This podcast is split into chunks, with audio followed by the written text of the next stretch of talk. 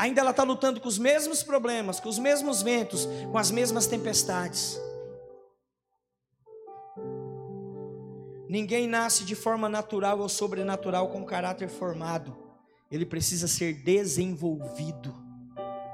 A vida com Deus precisa ser desenvolvida. Repita comigo: a vida com Deus precisa ser desenvolvida. Mas irmãos, não basta eu saber. Eu preciso me empenhar para que isso seja uma verdade na minha vida. Nós estamos recebendo muitas palavras. E o que nós precisamos não é de mais revelação. Nós precisamos pegar tudo que já ouvimos e começar a praticar. Porque se nós pegarmos tudo que nós já ouvimos, desde o dia que nós entregamos a nossa vida para Jesus até hoje, e começarmos a praticar, meu irmão, nós seremos a maior igreja desta cidade, desse estado. Mas o negócio está tão feio que até para isso o povo está tendo dificuldade. Por quê? Porque a criança, o limite de força dela vai até uma certa altura. Mas aí, como o papai te ama, não se preocupe. Se você parou no meio do caminho, o pai está passando aqui hoje, ele vai pegar você mais uma vez nos braços e vai dizer: Filho, você precisa fazer isso.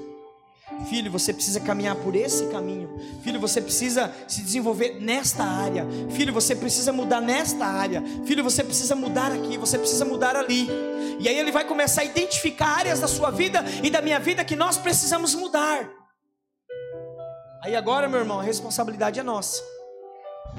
Ou a gente vai voltar e continuar sendo criança, ou nós vamos pegar essa palavra e nós vamos dar um, um salto na nossa vida espiritual.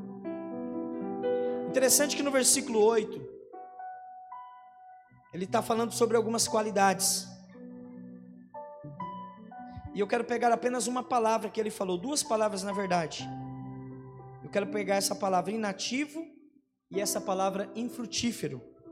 Olha o que diz, ó, porque essas qualidades estando presentes e aumentando cada vez mais farão com que vocês não sejam nem inativos e nem infrutífero. Quem é inativo e infrutífero pode nunca ter nascido de novo. Pode estar na igreja, pode cantar, pode ser dizimista, pode ser ofertante, pode pode ser o cara presente em todo culto. Mas se o camarada é um camarada inativo, isso identifica que ele infelizmente ainda não nasceu de novo. O que é uma pessoa inativa? Quantos aqui são empresários? Quantos aqui conhecem o CNPJ, Cadastro Nacional de Pessoa Jurídica? Conhece, né? Então vou te dar um exemplo bem prático. Vamos dizer que você tem uma empresa ou você tem um cadastro lá na Receita Federal, porém a sua situação fiscal ela está inativa. E se ela está inativa, você está impedido de operar essa empresa. Por quê? Porque junto à Receita Federal, a sua situação fiscal é de um CNPJ inativo.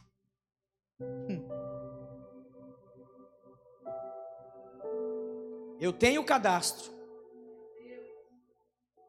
mas eu estou impedido de operar, de usar ele para abrir uma, para dar continuidade à minha empresa ou receber algum subsídio do governo. Por quê? Porque a minha situação cadastral está está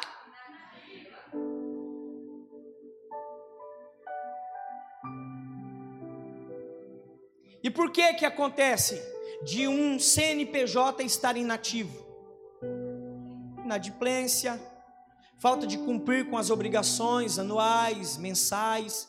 Existe uma série de burocracias que podem fazer com que um CNPJ venha ficar inativo.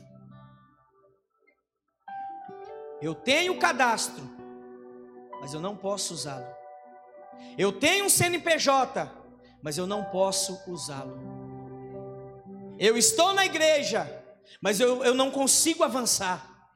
Eu sei cantar, mas eu não consigo desenvolver o meu ministério. Eu sei pregar, mas eu estou estagnado. Eu estou na igreja, mas talvez eu não estou sendo a igreja.